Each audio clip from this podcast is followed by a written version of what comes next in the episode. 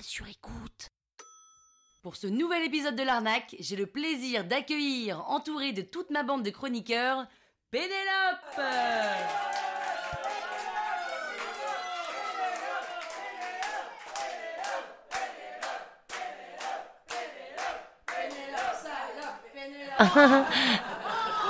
Elle va dire ça à chaque fois. L'enfer. oui, merci. Ouais, merci beaucoup de me recevoir à nouveau. Alors, cet épisode a été réalisé grâce à Smiley. Vous savez, cette petite tête jaune qu'on appelle au Québec binette et qu'on est censé appeler en France une frimousse. Et oui, c'est l'Académie française qui a décidé. Tout comme on doit dire normalement téléphone de poche pour un smartphone, fouineur pour un hacker, investisseur providentiel pour un business angel, arroseur pour un spam, remue-ménage pour un brainstorming et mot dièse pour un hashtag. Et après, on s'étonne que les Français s'expatrient. Allez, un peu d'internationalisation, la France, là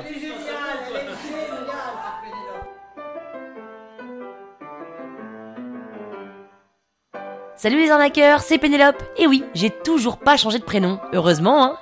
Dans cet épisode de l'arnaque, je vais vous raconter comment parfois c'est compliqué de parler la même langue que sa mère. Sans vous spoiler, je peux vous dire qu'à la fin, l'élève dépasse toujours un jour ou l'autre le maître. En vrai, je suis comme tout le monde, hein. parisienne, 35 ans, et j'ai une mère. Alors même si on a du mal à l'envisager, clairement, on sait pas pourquoi ni comment, mais pour la plupart, elles nous connaissent par cœur. La mienne, par exemple, elle me le dit souvent, et elle me le dit genre hyper fière, comme si je pouvais rien lui cacher. De toute façon, je te connais par cœur.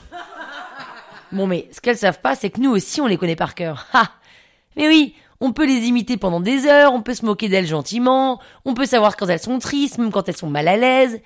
Et pourtant, parfois, même si on se connaît par cœur mutuellement, on a du mal à se comprendre. Ah maman, je t'ai pas dit, mais j'arrête la boxe. Ah bon? Mais comment tu vas faire? C'était quand même bien pratique. Oui, je sais, mais je peux faire sans et j'en ai déjà assez abusé, je trouve. Puis mine de rien, ça coûte cher tous les mois. Hein. C'est vrai, mais ça donnait la niaque. Puis t'avais la fibre quand même. Et du coup, tu vas faire quoi à la place?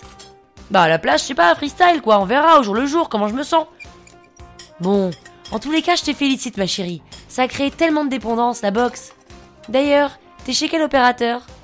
Euh, SFR, mais quel rapport? Bah, ta boxe, c'est pas SFR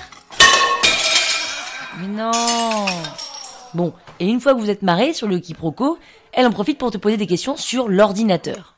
Pénélope, j'aimerais que tu m'expliques quelque chose. Oui. Comment, depuis l'ordinateur MacBook de ton père, Oui. je peux lire mes mails? Bon, maman, déjà, Mac ou PC, c'est pareil. Hein. Ensuite, t'es chez qui?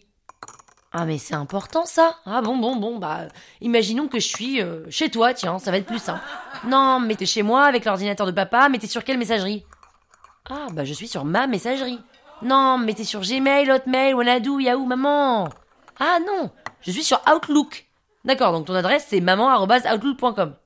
Ah bah non, mon adresse, c'est maman.sfr.fr. Ok, ça c'est l'adresse que tu donnes à tes amis, c'est ça? Bah oui, pourquoi? Non, pour rien, c'est juste que l'interface SFR pour regarder ses mails, c'est pas très UX. Pourquoi tu te crées pas plutôt une adresse Gmail et tu fais rediriger la SFR sur ton Gmail? Ce sera mieux pour lire tes mails, non? Écoute, Pénélope, tu m'embrouilles.